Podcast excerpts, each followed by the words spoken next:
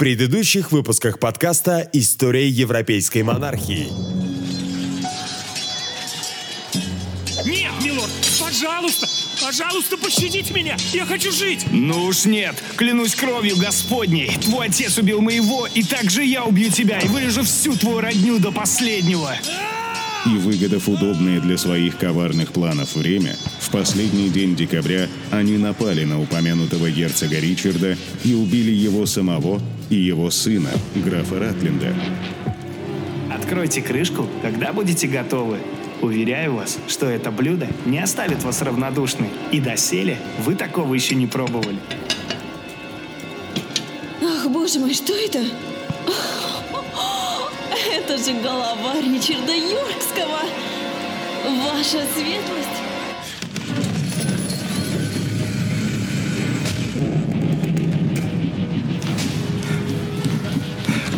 Классируются главные силы противника, которые представляют для нас наибольшую угрозу. Эдвард, беда. Случилась беда. Твой отец погиб. Отец! Нет! Человек погиб. Невероятно.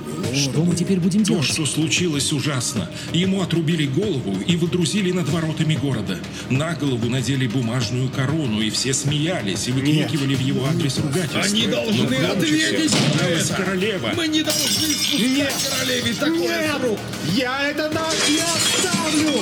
Я отомщу! Я лично убью эту ведьму! Всех убью! Принесите воды графу. Мы выдвигаемся немедленно! Трубите полную боевую готовность!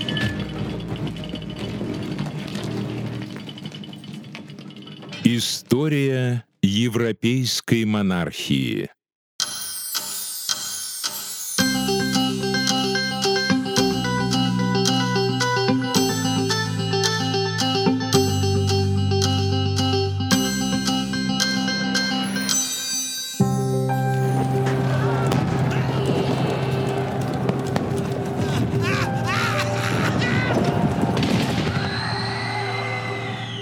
Поражения йоркистов при Уэкфилде ситуация точно флюгер постоянно менялась в пользу то одной, то другой фракции.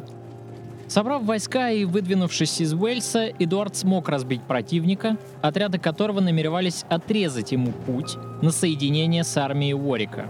Как только Эдуарду стало известно о том, что Тюдор и Батлер собрали внушительную армию из валийцев, французов и бретонцев, вступив на английскую землю, Эдуард немедленно повернул в сторону новой неприятельской армии и перехватил противника у Мортимер Кросса. Именно в этом сражении Эдуард проявил себя как выдающийся полководец и бесстрашный рыцарь. Отряды под руководством молодого графа атаковали войско наемников и полностью его разгромили. Ненависть стала тем топливом, что жгла его изнутри, придавая силы для борьбы. Не задумываясь, Эдуард отдал приказ казнить всех пленников, включая и Оуэна Тюдора. Эту кровь Тюдоры никогда не простят Йоркам. Кровь за кровь, зуб за зуб. Такое теперь в Англии наступило время. Это была новая, доселе еще не виданная война. Эдуардом, безусловно, владела жажда мести и реванша, заставляя кипеть его молодую кровь. А его противником была хитрая, коварная и очень расчетливая женщина, умевшая наносить быстрые и болезненные удары. Маргарита Анжуйская понимала, что теперь, после того, как партии йоркистов нанесен такой болезненный удар, важно как никогда продолжать массированное наступление, чтобы закрепить успех. Страна замерла в ожидании. Основные силы йоркистов находились у границы Мидлендса, на пересечении Англии и Уэльса, в то время как королевская армия базировалась на севере. Между ними лежал Лондон и земли Центральной Англии. Контроль над столицей и королем давал контролирующей фракции неоспоримые преимущества. Поэтому после непродолжительного отдыха обе армии стремительно двинулись на столицу, точно соревнуясь друг с другом в скорости передвижения войск.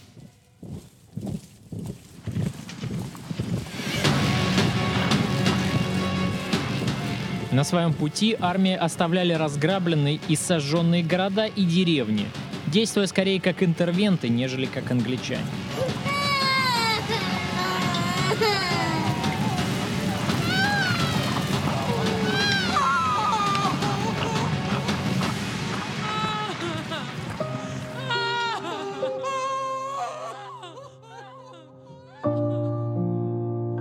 Юркисты успели первыми заполучив в свои руки Генриха и Лондон. Но праздновать победу было рано, так как теперь им предстояло сражение с сильной армией противника, надвигавшейся с севера. Вообще для меня остается загадкой, почему юркисты предпочли выступить навстречу противнику, а не окопаться в столице, дав отпор в Лондоне. Город был целиком на стороне юркистов. Жители Лондона ненавидели королеву и Сомерсета, а потому сражения на лондонских улицах были бы для Эдуарда и Уорика более выгодными со стратегической точки зрения, нежели битва на нейтральной территории. Однако военный совет Йорков решил оставить город и искать сражение с армией противника. Местом, где обе армии и встретились друг с другом, оказался злополучный Сент-Олбанс, среди домов которого уже пять лет назад состоялось первое сражение.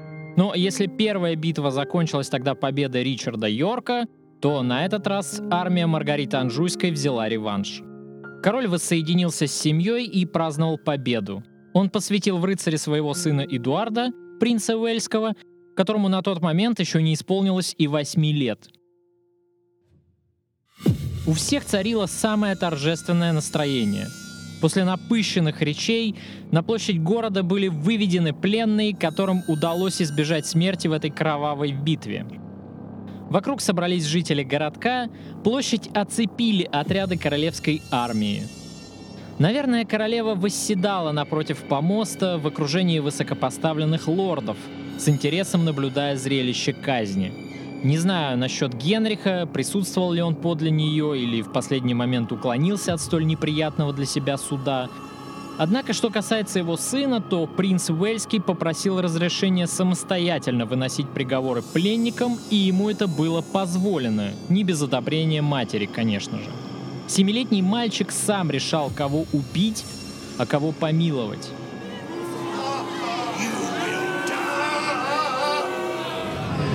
На помост выводили одного пленного за другим, один англичанин сменялся другим, и ребенок, не задумываясь, отдавал приказ за приказом — казнить, казнить, казнить. Головы летели под одобрительные возгласы собравшихся в общей торжественной обстановке праздника.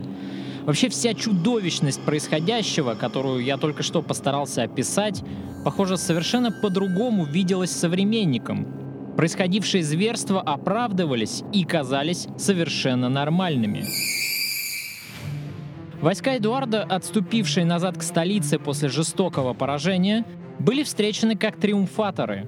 Не откладывая дело в долгий ящик, пока была такая возможность, 18-летний Эдуард направляется в Вестминстер, где лондонские алдермены надевают на него корону Англии и вручают ему скипетр — с юридической точки зрения такой шаг нельзя было считать однозначным, поскольку в обстановке военной спешки не представлялось возможным провести официальную церемонию коронации, а также созвать парламент для признания Эдуарда новым королем. А ведь еще имелся и король старый, которого необходимо было официально низложить. Однако сам этот жест при полной поддержке горожан был уже серьезным вызовом королеве.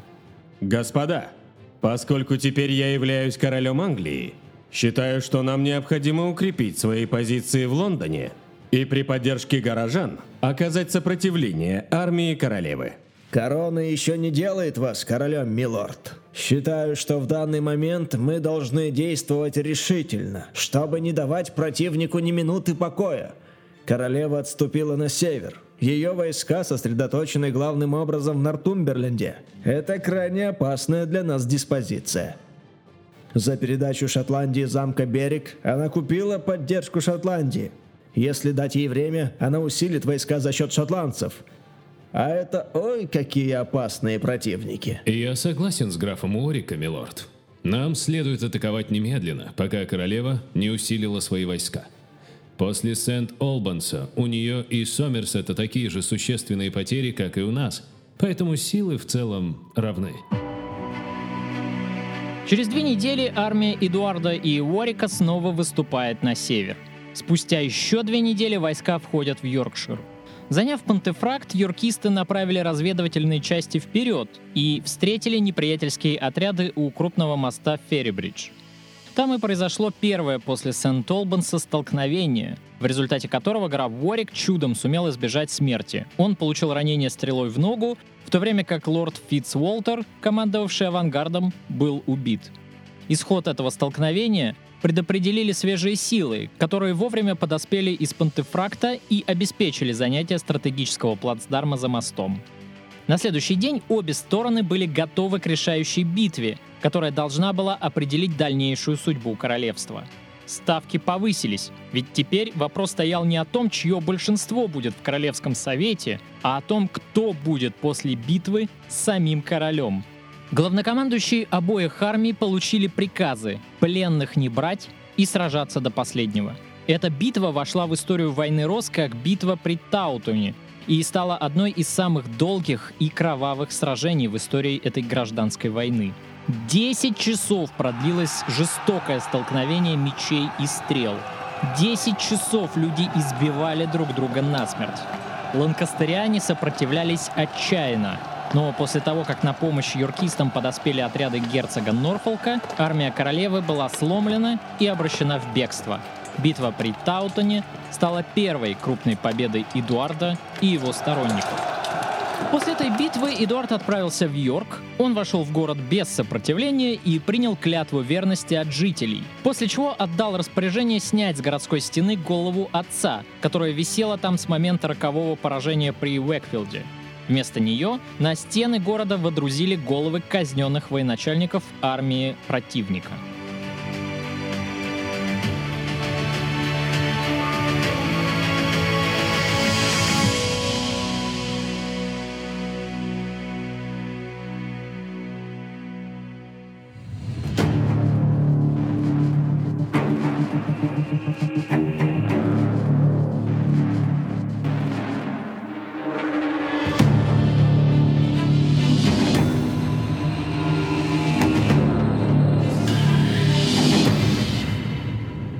Пока на британском острове разворачивался этот новый акт кровавой драмы, детство двух мальчиков, Ричарда и его брата Джорджа, покрыто туманом. Младшие дети Ричарда Йоркского не находились в эпицентре внимания современников, а потому историкам крайне сложно реконструировать их биографию на тот период времени. Известно только, что подростков посадили на корабль и отослали из Англии в Бургундию, подальше от греха. Старший брат позаботился об их безопасности. Вести о победе Эдуарда достигли детей, когда они находились в Утрехте. В то время этот университетский город, являющийся сегодня частью королевства Нидерландов, входил в состав богатейшего и сильного бургундского герцогства. Земли Бургундии простирались и дальше на север, включая область Фризии и город Амстердам – на востоке лежали земли Священной Римской империи, которая не представляла опасности для Бургундии.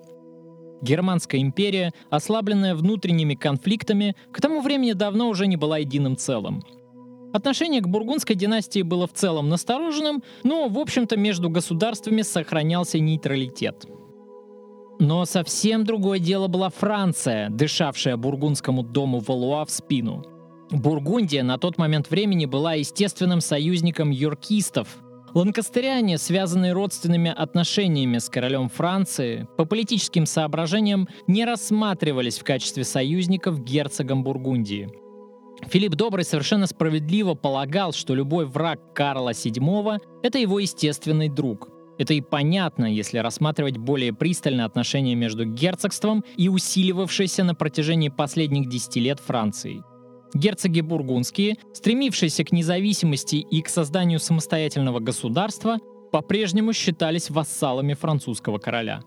Как Шотландия, которая являлась военным союзником Франции в борьбе против своего давнего врага, английских леопардов, так и Бургундия видела в английском короле своего естественного союзника против давлевшей над ней Франции. У бургундского герцога был свой интерес предоставить отпрыскам Ричарда политическое убежище – в случае гибели Эдуарда и победы в Англии профранцузски настроенной королевы, воспитанного при бургундском дворе Ричарда можно было бы снабдить деньгами и наемными отрядами, после чего отправить его на остров добывать себе корону. Так, кстати, спустя четверть столетия и поступит французский король Людовик XI, снабдив деньгами и отрядами совершенно нищего на тот момент Генриха Тюдора. Младших братьев Эдуарда встретили при дворе бургундского герцога самым радушным образом. Однако это путешествие продлилось недолго. Вскоре пришло письмо от Эдуарда из Англии, в котором новый король выражал желание видеть своих братьев на коронации. Получив множество подарков, Ричард и Джордж были отправлены в Кале в сопровождении почетного эскорта. Уверен, что, покидая материк, Ричард сохранил в своей памяти на всю свою жизнь самые теплые воспоминания об этом прекрасном солнечном крае, и эти дни, пожалуй, стали самыми светлыми в его однообразном детстве.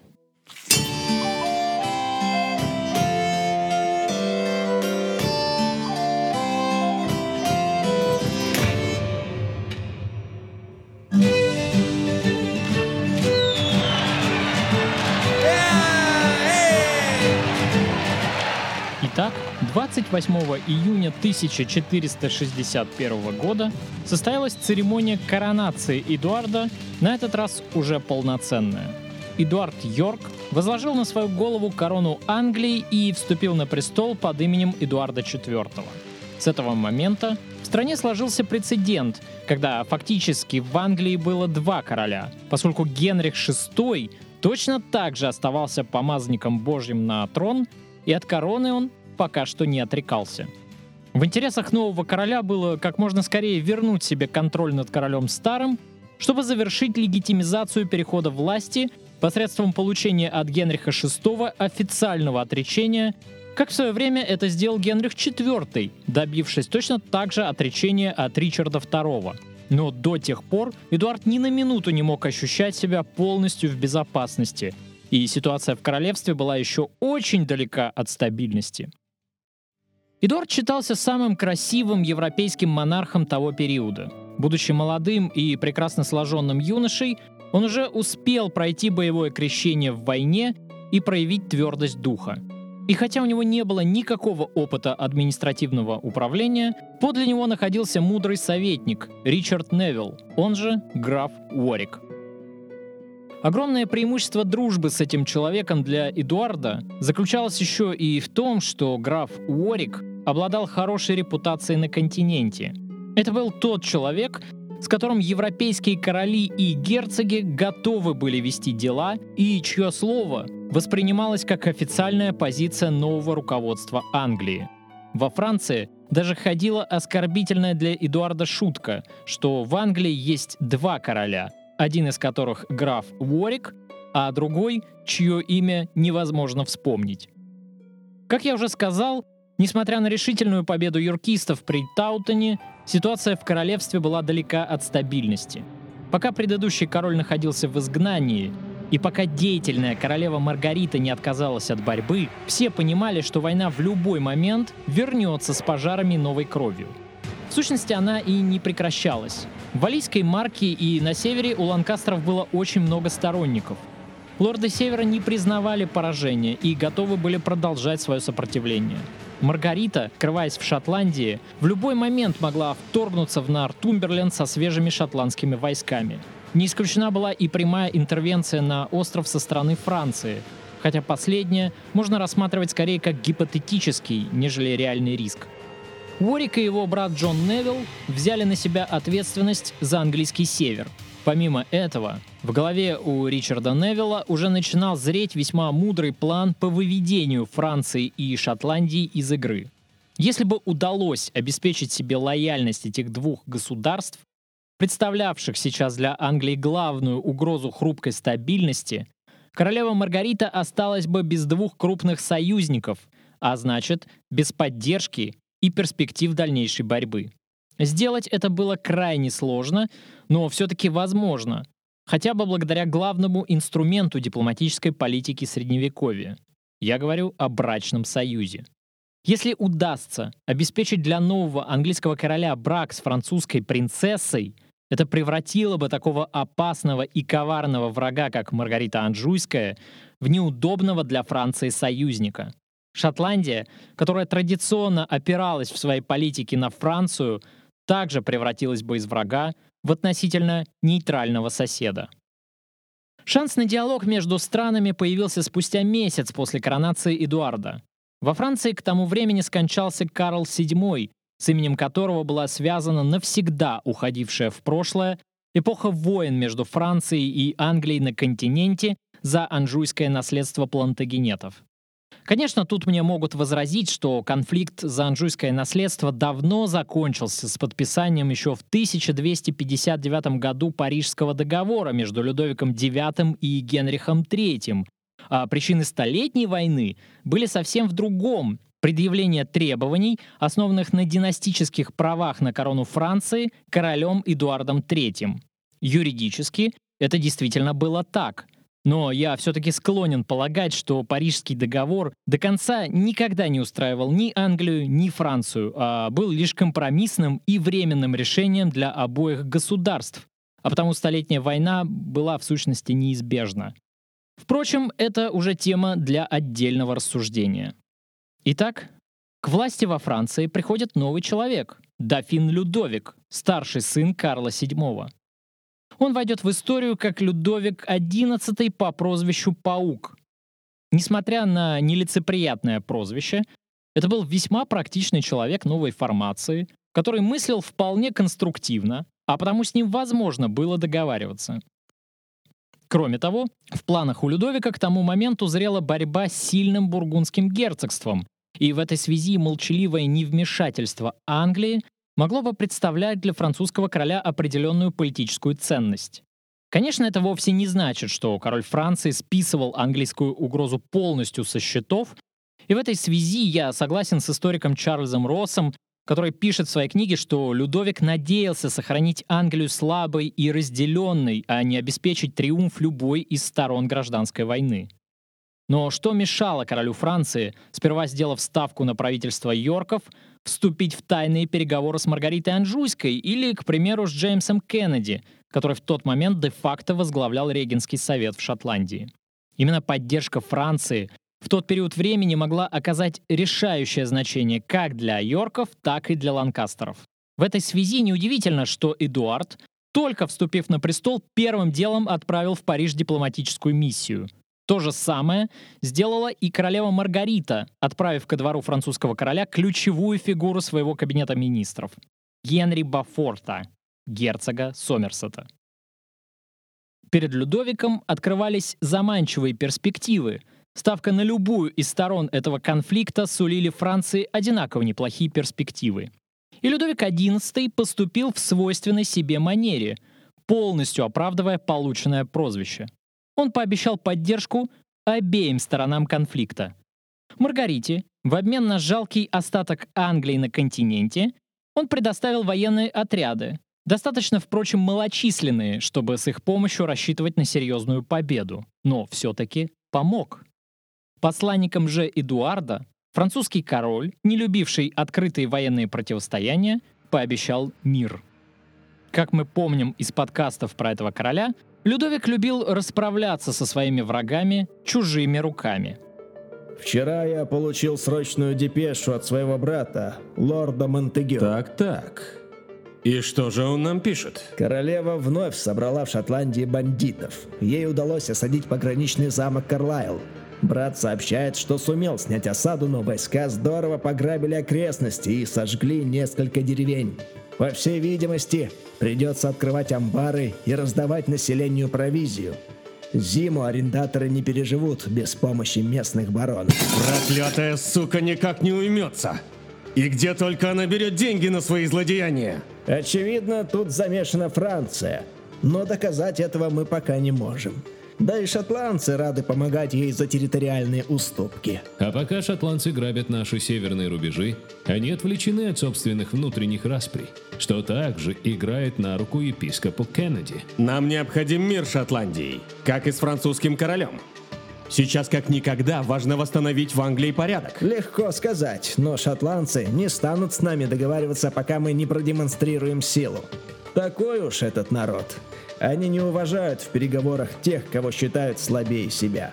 Поэтому... Хм, я думаю, что сперва мы должны взять север в свои руки, навести там порядок, а уже затем направлять делегацию в Эдинбург. Ну так действуйте. Я даю вам полные полномочия. Отправляйтесь в Нортумберленд и приведите его к полной покорности. Я назначаю вас хранителем севера, граф Орик.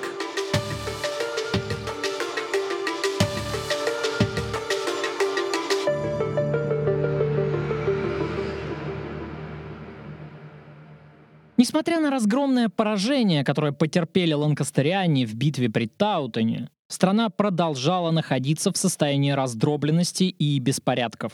Если центр был еще относительно спокоен, то север и запад оставались самыми проблемными регионами. Нортумберленд и Йоркшир подвергались набегам со стороны Шотландии, да и на местную знать нельзя было полагаться. Могущественное семейство Перси было предано королеве, и слово сэра Ральфа в графстве значило гораздо больше, чем приказ короля. На западе проблемным регионом была Валийская марка. Там тоже сохранялось множество сторонников королевы, одними из которых самыми непримиримыми были Тюдоры. Эдуарду часто вменяют в вину уклонение от ведения войн, ленность и нежелание покидать комфортную обстановку столицы. Но это обвинение не обосновано. Первым делом Эдуард посетил юго-восточные земли, Кент и Сассекс. Затем повернул на запад, к Бристолю. По пути молодой король проводил судебные заседания, разбирая жалобы и споры своих подданных, вершил королевское правосудие и вникал во все местные мелочные неурядицы. При этом с него, как с короля, никто не снимал и других обязанностей, а его присутствие требовалось в столице, чтобы подготовить и обеспечить первую сессию парламента, поддержка которого была для Эдуарда в то время очень важна. Более мудрым было бы делегировать ведение военных кампаний своим доверенным соратникам, сосредоточив фокус своего внимания на глобальных проблемах. Именно так молодой король и стремился поступать. На север был отправлен граф Уорик, в задачи которого входило навести порядок в Йоркшире и в Нортумберленте. Сам же король направился в Ладлоу, где принудил к сдаче все уэльские замки, разрушив планы Джаспера Тюдора и герцога Экстерского, которые намеревались поджечь западную марку. Не сумев схватить зачинщиков бунта, но успокоив Уэльс, Эдуард вернулся в Лондон, где ему предстояло принять участие в работе парламента лояльной новой власти, парламент принял закон о лишении гражданских и имущественных прав, который содержал список изменников королевства. Вот если задать вопрос человеку, даже пускай хорошо знакомому с историей, в какой стране впервые додумались обвинить своего короля в государственной измене? Ну, я просто уверен, что большинству на ум придет Франция эпохи Великой Французской революции. Ну, конечно, многие вспомнят национальный конвент, который осудил короля Людовика XVI, признав его виновным в покушении на безопасность нации, что по сути равняется государственной измене. И вряд ли кому-то придет в голову, что ответ этот будет неверным, и что впервые подобную практику применили именно в Англии, в стране, в которой, как может показаться, всегда были сильны монархические традиции. Именно в Англии зародилась первая в Европе конституция, и именно в этой стране впервые была ограничена власть короля парламентом. Итак, законодательный акт парламента о лишении гражданских и имущественных прав от 1461 года официально объявлял короля Генриха VI изменником. Помимо короля, нелицеприятный список возглавляли, ну, разумеется, его жена Маргарита де Анжу и даже его сын, принц Эдуард Вестминстерский. В этой же компании оказался, ну, естественно, герцог Сомерсет и герцог Экстерский. Список этот создавал для Эдуарда IV вполне себе легитимные основания для преследования указанных лиц и в случае их поимки развязывал королю руки для скорого суда над ними. Этот первый парламент Эдуарда интересен еще и тем, что представители молодого короля, присутствовавшие на заседаниях от его имени, обращались в своих речах к теме британской мифологии. Как известно, полумифический король Артур в конце своей выдающейся жизни не умер, а уснул и был упокоен на острове Авалон. Его сон должен был продлиться ровно до того момента, когда Британия снова окажется в опасности. Тогда Артур проснется и покинет тайное место своего уединения, чтобы с мечом в руках спасать священный остров. Обосновывая права Эдуарда на власть, его представители делали упор на древние родословные нового короля, восходивший чуть ли не к самому легендарному вождю древних бритов, и не гнушаясь такой аллегорией, представляли возрождение Британии через правление Эдуарда, в жилах которого, несомненно, текла кровь легендарного героя мифов. Ведь Эдуард — потомок короля Артура, как представитель древней правящей династии английских королей. Надо сказать, что после Эдуарда такой прием возьмет на вооружение и Генрих Тюдор, который даже специально назовет своего старшего сына Артуром. Все это обращение к старинной британской мифологии может показаться смешным и наивным, но именно в моменты раздробленности нации и глубочайшего кризиса в стране ничто так не усиливает патриотические чувства подданных и их верноподданническое рвение, как древние народные мифы и их туманные предсказания, истолкованные нужным для власти образом. Восстания в Англии не прекращались. Маргарита продолжала борьбу даже в условиях изгнания, находясь на территории Шотландии. В следующем 1462 году восстания продолжали вспыхивать на севере, подогреваемые вторжением именно с территории северного соседа. И тут надо отдать должное Эдуарду. Он не находился в столице дольше положенного. Осенью он уже собрал армию, чтобы выступить на север и помочь графу Уорику в борьбе с Шотландией и с покорением Нортумберленда. Однако по дороге король внезапно заболел и был вынужден возвратиться в столицу. В следующем году Нортумберленд снова восстал, поддерживаемый очередной интервенцией со стороны Шотландии. Терпение у Эдуарда лопнуло, и король решил вторгнуться во враждебное государство, чтобы поймать королеву и покончить с ее кознями раз и навсегда. Именно это и стало основанием для введения в стране новых налогов. Однако вскоре вспыхнули восстания и в центральной части Англии, которые вынудили нового короля перенести свои планы по усмирению неспокойного северного соседа. Несмотря на все эти старания Эдуарда по укреплению своей власти за счет поддержки парламента, конечно, стабильности в стране достичь не удавалось.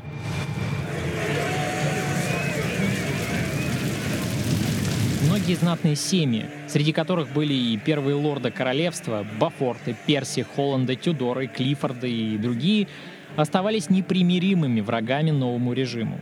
Координируя свои действия с королевой, они вновь и вновь поднимали восстание, сотрясая Англию и угрожая опрокинуть шаткий порядок в новый водоворот анархии. Может показаться, что Эдуард был слабым правителем, который совершенно не контролировал ситуацию.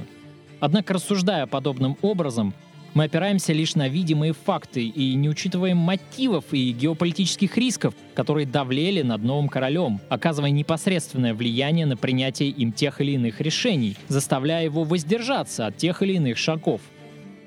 В целом со мной согласен и Чарльз Росс, который в своей книге приходит к похожему выводу.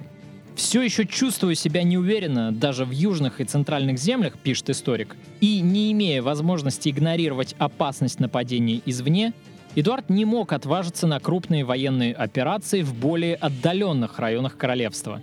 Именно в этом ключе и следует рассматривать историю сопротивления ланкастеров на севере и Уэльсе. Прошло два года, а Эдуард по-прежнему не мог полностью взять ситуацию в Англии в свои руки. Однако следующий 1463 год принес больше разочарований именно Ланкастерам, нежели Йоркам.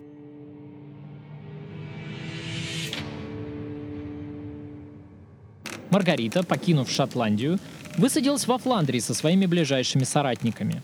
Изрядно поиздержавшаяся, утратившая былой королевский лоск, королева не могла позволить себе даже перемену платья после долгого путешествия. Но, несмотря на это, она все еще была полна сил и решимости любой ценой вернуть власть в королевстве себе и своему сыну. Маргарита настояла на аудиенции герцога Бургундского, и как бы не хотел Филипп уклониться от столь сомнительной встречи, он не решился отказать ей. Однако это путешествие не принесло ничего Маргарите. Герцог предпочел сохранить дружественные отношения с новой английской властью. И хотя он тепло принял свою высокопоставленную гостью, оказав ей подобающие знаки почтения и щедро одарив ее, никакой реальной поддержки своему делу Маргарита не получила. Поскольку к тому моменту у нее заканчивались средства, денег на продолжение военной интервенции у нее не было, это вынудило ее вернуться домой, в родовое гнездо своего отца Рене Анжуйского. В отличие от ланкастерян, иркистам сопутствовал некий успех. Эдуарду удалось заключить мирный договор с Бургундией и Францией и даже подписать перемирие с воинственной Шотландией. Последнее можно считать и вовсе большим успехом, учитывая, в каком положении находилась тогда Англия. Не последнюю роль в деле заключения этого перемирия сыграла череда случайных обстоятельств. Дело в том, что шотландский король Яков II, непримиримый враг англичан, был убит 3 августа 1460 года взрывом во время одной из своих бомбардировок, пока осаждал крепость Роксбург. Его вдова, Мария Гельдерская, приходившаяся родственницей бургундскому герцогу, который был ее дядей, в своей политике и в отношении к Англии опиралась на Бургундию. Вот тут мы и выходим на причину, по которой Маргарита покинула Шотландию. В Эдинбурге начинали меняться настроения, складываясь уже не в пользу ланкастериан. И хотя на стороне ланкастериан по-прежнему стоял могущественный Джеймс Кеннеди, епископ Сент-Луиса, бургундские ветры из-за Ла-Манша задули по-другому. Шотландия не могла позволить себе войну в одиночку против Англии, без поддержки Франции и Бургундии. Именно поэтому Маргарита и направилась в Бургундию, чтобы уговорить герцога Филиппа изменить свои симпатии.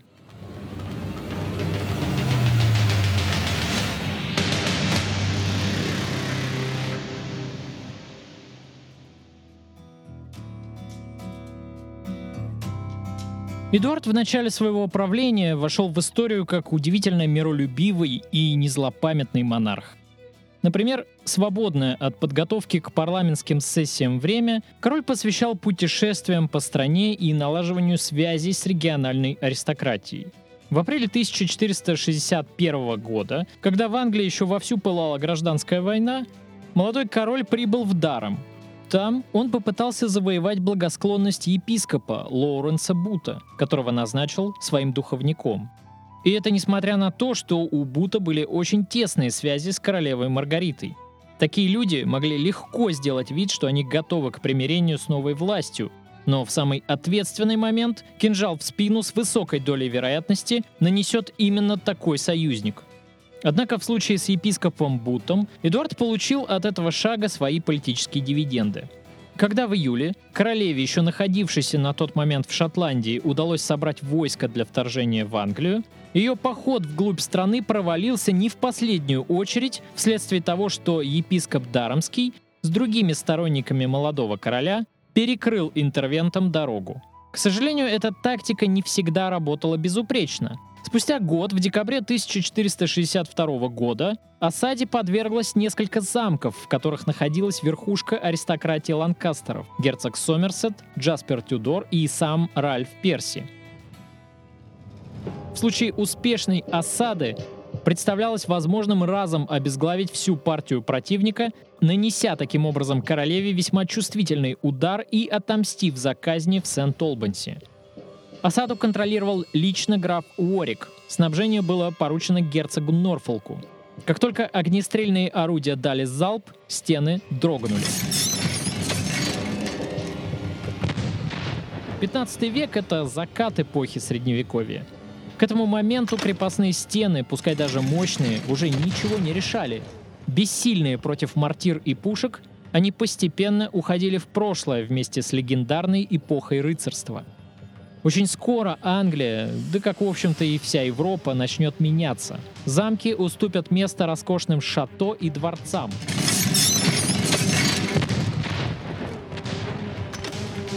Стены Бамбара практически разрушены, и мы готовы к штурму. Конечно, осажденные окажут сопротивление, но мы быстро его сломим. По моим сведениям, в замке не было провизии, гарнизоны истощены. Обещайте лордам и их людям сохранение жизней, если они сдадутся добровольно. Не ослышался ли я, милорд? Мы отпустим Сомерсета, Тюдора и Перси? Да, довольно крови. Я отомстил за смерть своего отца. И видит Бог, если я поймаю королеву, то для меня это будет достаточным. Отпустить главнокомандующих наших врагов? До одного слова сэра Ральфа Перси достаточно, чтобы зажечь весь север. А эти проходимцы Тюдоры при первой же возможности впустят в свои валийские владения наемников из Британии. Послушайте, Ричард, вы много сделали для меня. И вы мне как отец. Говорю это искренне. Но вы ведь тоже когда-то были врагом моего отца. Не так ли? Люди меняются. Они склонны завтра считать правильным дело, которое еще вчера оказалось им абсурдным. Нужно всего лишь дать им то, чего они хотят – не переживайте, весь север останется за вами. Но я хочу примириться с ними. Раскрыв свои объятия, как заповедовал нам Спаситель. Король Генрих часто говорил похожие слова, Ваше Величество. Вы видите, до чего довело его и нашу страну это христианское всепрощение. Но вы король. Последнее слово за вами.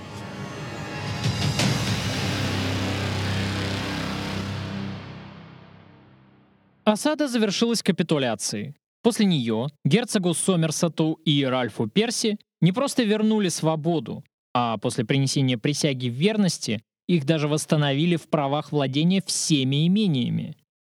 Джаспер Тюдор и лорд де Рос проявили упрямство и отказались от принесения присяги новому королю даже под страхом казни.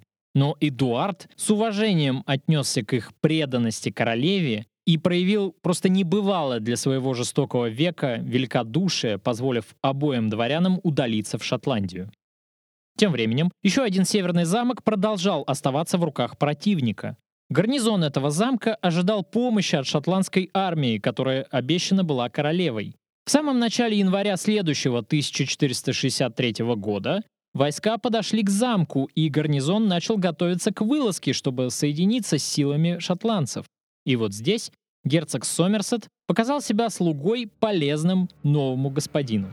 Милорды, наше положение затруднительное. Мы находимся между замком и расположениями шотландских частей.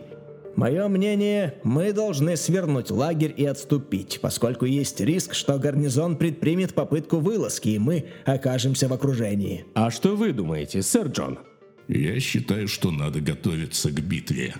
Шотландцев немного, и они измучены ускоренным маршем. Гарнизон тоже истощен осадой и вряд ли будет представлять опасность в бою. Если мы отступим, силы соединятся и взять крепость будет сложнее. Герцог Саммерсет, видимо, не учитывает, что мы находимся посреди болота. Не будем спорить, господа. Я тоже за то, чтобы дать им бой.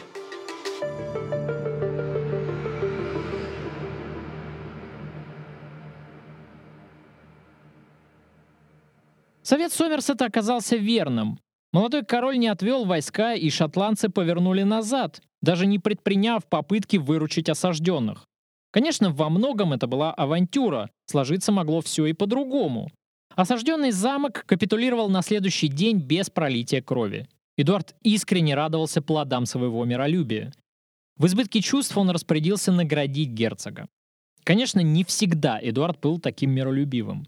Король не был простоватым и наивным, в отличие от своего предшественника, а подходил к вопросу пролития крови осмысленно, предпочитая использовать устрашение только там, где это было необходимо. Так, например, он устроил показательный процесс, фигурантами которого выступали знатные дворяне. В числе них был и Джон Девер, 12-й граф Оксфорда. Примечательно, что этот человек не был высокопоставленным полководцем королевы и не принадлежал к числу ее преданных соратников. Долгое время граф предпочитал сохранять нейтралитет, и когда к 1455 году это стало невозможно, он вместе с Норфолком специально прибыл на день позже, чтобы уклониться от первой битвы при Сент-Олбансе. Тем не менее, невозможно было никак уклониться от участия в войне Рос. Благодаря выгодному браку своего старшего сына на дочери герцога Бекингема, который был сторонником королевской партии, граф Оксфорда оказался втянутым во фракцию ланкастериан. Ирония судьбы оказалась такой, что, будучи осторожным и не желая до последнего принимать участие в этом конфликте, чтобы не наживать себе могущественных врагов как с той, так и с другой стороны, Джон Девер все-таки не смог избежать казни. Он был приговорен судом Эдуарда за подготовку вооруженного сопротивления и незамедлительно был казнен вместе со своим старшим сыном.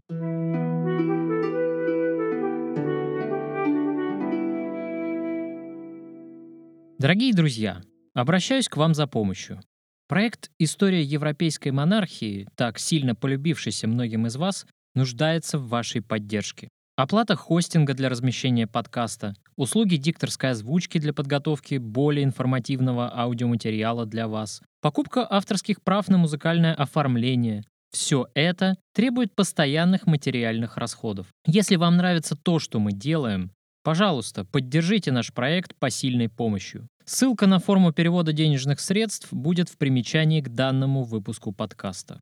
Благодарю вас за поддержку и желаю вам приятного прослушивания.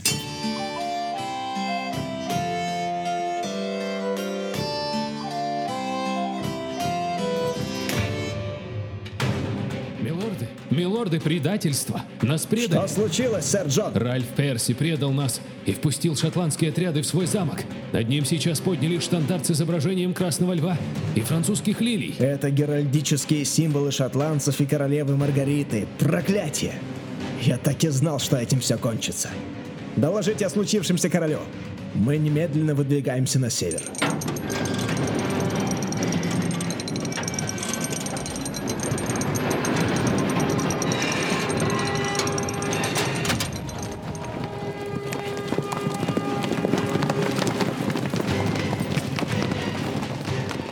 Перси ожидаемо предал короля.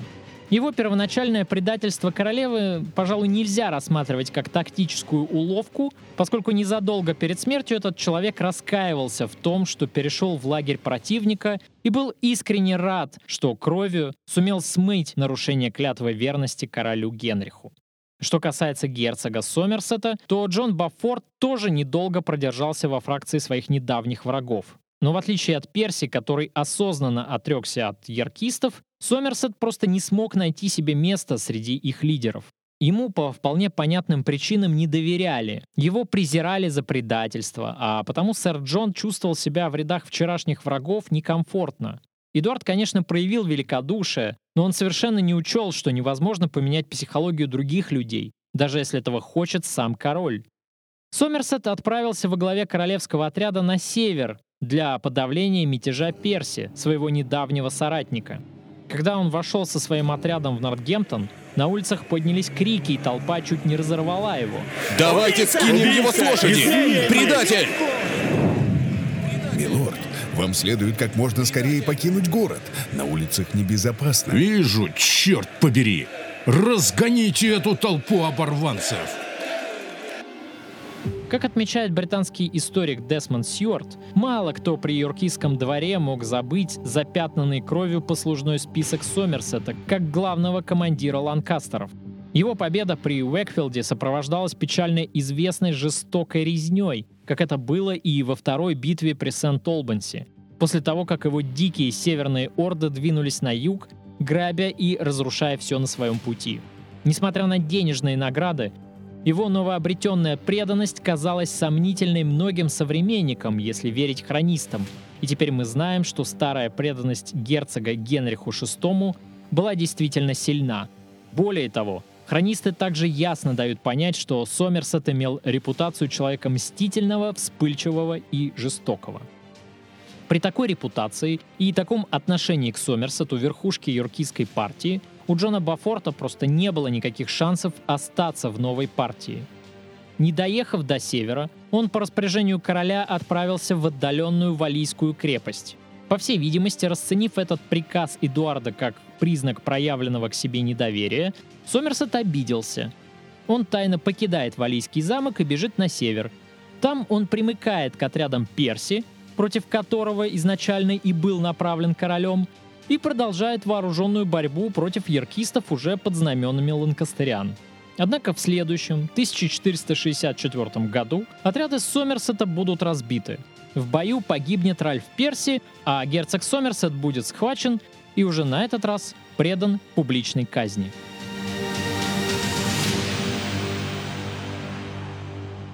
К 1464 году ситуацию в стране в целом удалось взять под контроль.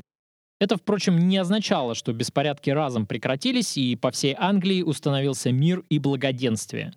Однако острая фаза кризиса миновала, и серьезные угрозы военных интервенций удалось нивелировать.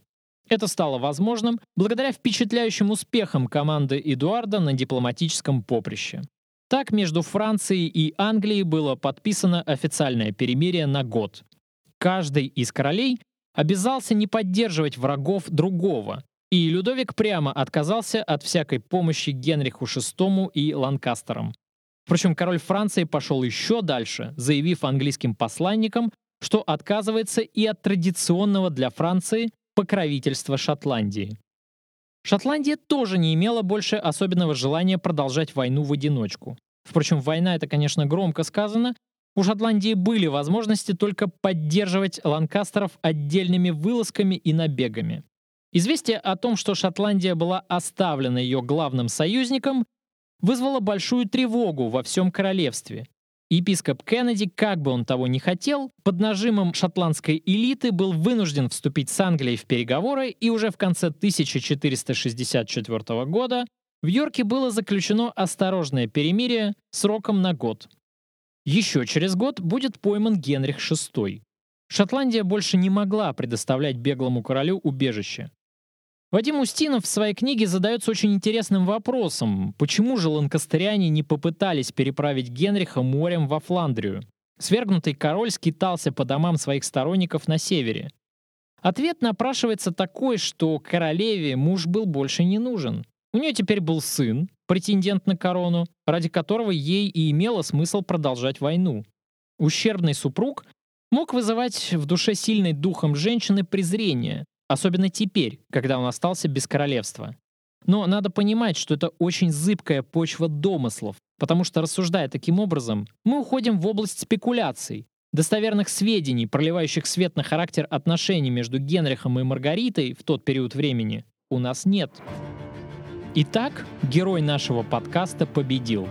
Эдуард стал новым королем Англии, Эдуардом IV. Ему досталась, конечно, разрушенная страна, а казна была не просто истощена. Эдуард влез в колоссальнейшие долги, чтобы вести войну против своих врагов.